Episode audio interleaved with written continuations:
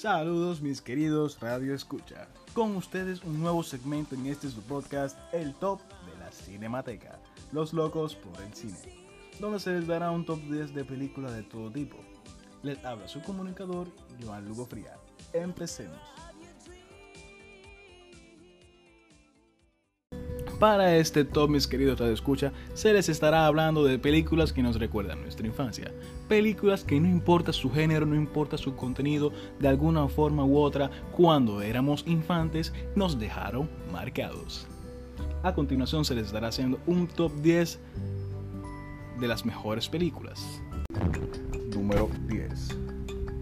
Para empezar nuestro top, vamos a empezar con el clásico de clásicos, Los Goonies dirigida por Richard Donner y estrenada en el año 1985, protagonizada por Sean Astin y Josh Brolin. La historia trata sobre Mickey, un chico de 13 años que junto a su pandilla siguen el mapa de un tesoro del siglo XVII.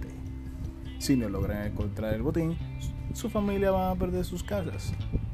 Pero para su desgracia, una familia de criminales los persigue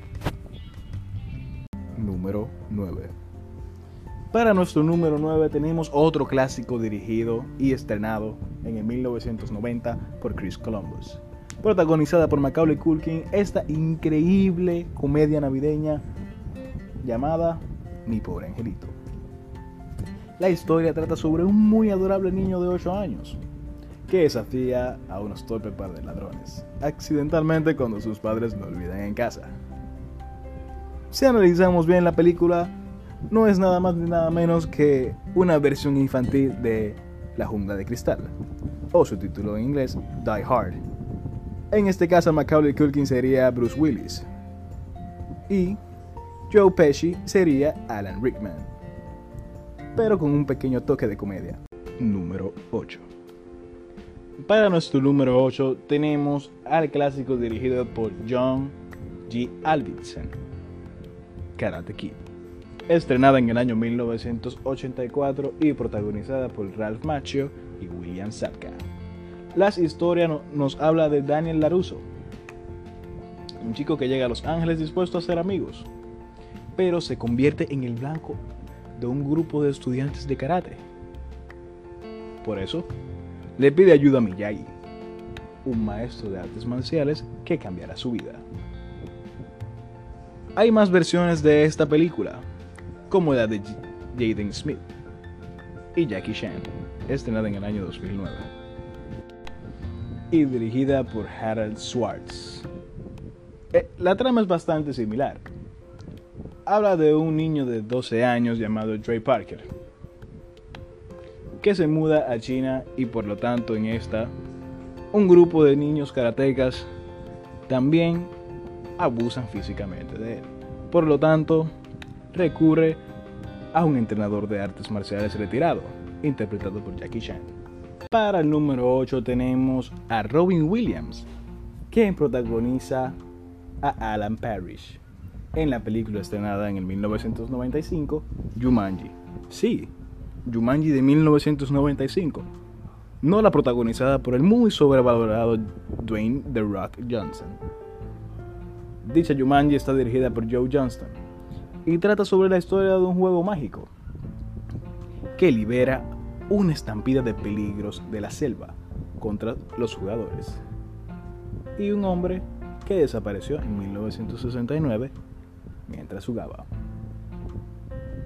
Hay películas con el mismo concepto y con tramas bastante similares, como Satura, una aventura espacial, y las más recientes Jumanji, que son dos, protagonizadas por Dwayne Johnson, Karen Gillian, Jack Black y Kevin Hart. Número 6. Tenemos bastante entendidos que aquí nuestro público es joven, por lo tanto muchas de estas películas carecen realmente de novedad. Pero no dejan de ser un mártir en lo que nuestra infancia o la de nuestros padres representa. La que es en el caso de la película que estoy a punto de mencionar. La cual es Star Wars o la saga Star Wars, que inició con Star Wars Episodio 4, Una Nueva Esperanza, estrenada en el año 1977 y dirigida por George Lucas. La trama es un poco compleja. La historia empieza cuando la, la, nave en la que viajaba la princesa Leia es capturada por las tropas imperiales al mando del temible emperador Darth Vader. Antes de ser atrapada, Leia consigue introducir un mensaje a su robot R2D2, quien acompañado de sus inseparables y Tripio logra escapar.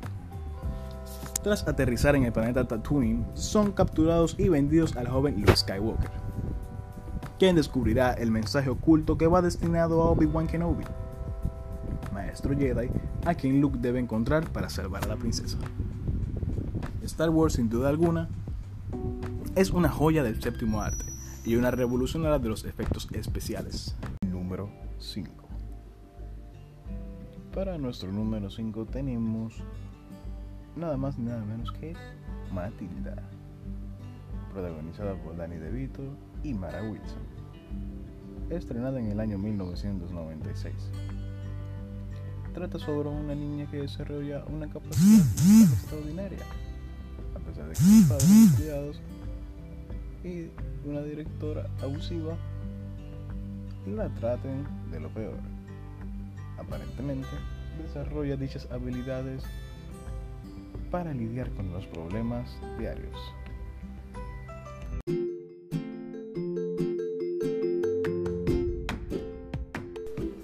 Número 4. Para nuestro número 4 vamos a mencionar el clásico de 1993 Cadabra, su título en inglés Hocus Pocus, protagonizada por la cantante Beth Midler, Sarah Jessica Parker, Dora Birch y Omri Katz, dirigida por Kenny Ortega. La, historia trata de, de un chico que luego de mudarse a Salem explora una casa abandonada con su hermana y una nueva amiga. Y este accidentalmente libera a tres brujas que solían vivir en el lugar. Con la ayuda de un gato mágico parlante, los chicos deben robar el libro de hechizos de las brujas antes de que se vuelvan inmortales. La historia representa un mártir en lo que nuestra infancia representa.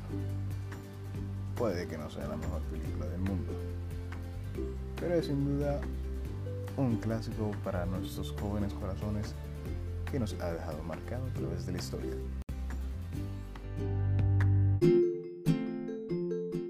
Número 3. Para nuestro número 3 vamos a incluir a la graciosísima comedia del año 1991, La familia Adams, dirigida por Barry Sonnenfeld protagonizada por Angelica Houston, Christina Ricci, Christopher Lloyd y Paul Julia. La historia trata sobre la familia Adams, que se ve amenazada cuando una madre y su hijo, con ayuda de un abogado sin escrúpulos, conspiran para hacerse con la fortuna familiar. Es una historia rara, aún así completamente sana estrenada para todo público e indudablemente una película familiar que le sacará muchas risas. Pero 2. Stand By Me, estrenada en el año 1986 y dirigida por Rob Reiner, basada en una historia de Stephen King, protagonizada por Will Wheaton, River Phoenix y Corey Feldman trata de cuatro amigos que comparten lo que podría ser su última aventura cuando van en busca del cadáver de un joven desaparecido. Will Wheaton y River Phoenix nos regalan una muy majestuosa actuación, aún así siendo dos infantes que indudablemente nos sacaron la misma cantidad de lágrimas o nos hicieron reír. Depende de cuál haya sido tu estado de ánimo. Pero la película es, sin duda, la infancia de muchos, muchas, muchas personas de la generación de los 80. Antes de pasar al top 1, vamos a nuestras clásicas menciones honoríficas. Para este top no quise enumerar películas de Disney, porque es obvio que cada una de esas películas nos recuerdan a nuestra infancia. Por lo tanto, mencionaré unas cuantas que sí pueden representar nuestra infancia, fuera del mundo maravilloso de Disney. Tenemos a mi vecino Totoro, del año 1988, dirigida por Hayasao Miyazaki. My Girl, o su, título en español, Mi primer beso, dirigida por Howard Steve y estrenada en el año 1991. Free Willy, del año 1993, dirigida por Simon Weinzer, cuya canción destacada es Will You Be There, del rey del pop, Michael Jackson. Canción que le da un maravilloso toque a la muy nostálgica película. Papá por siempre o Mrs. Doubtfire, protagonizada por Robin Williams, dirigida por Chris Columbus y estrenada en el año 1993. Tal vez no sea la mejor película, pero también tenemos Space Jam, el juego del siglo, dirigida por Joe Pitka y estrenada en el año 1996. Película en la que Danny DeVito presta su voz. Número 1. Para nuestro número 1 voy a incluir la joya más joya del séptimo arte de la infancia. Estrenada en el año 1984, dirigida por Wolfgang Peterson y protagonizada por Noah Hathaway. No es nada más nada menos que The Never Ending Story, o su título en español, La historia sin fin. La muy nostálgica y maravillosa mágica película trata sobre Bastian, un niño que encuentra un libro que habla sobre una tierra llamada Fantasía, un lugar donde la oscuridad lo está destruyendo todo fantasía aguarda que un humano idéntico a él llegue para salvarlos, antes de que solo quede la nada. Dicha película salvó la juventud de muchos niños. Fue sin duda, según me han dicho, porque no soy de esa generación, fue un toque especial en los corazones de todos los jóvenes de esta generación. Por su música compuesta por Klaus Doldinger y Giorgio Moroder. Dicha canción original, interpretada por Lehman, que tiene el mismo nombre de Neverending Story, la cual es también bastante significativa en lo que la película representa. Todos sabemos que la, la música es bastante importante para una producción cinematográfica. Por lo tanto, todo lo que compone la historia sin fin es bastante mágico. ¿Y tú?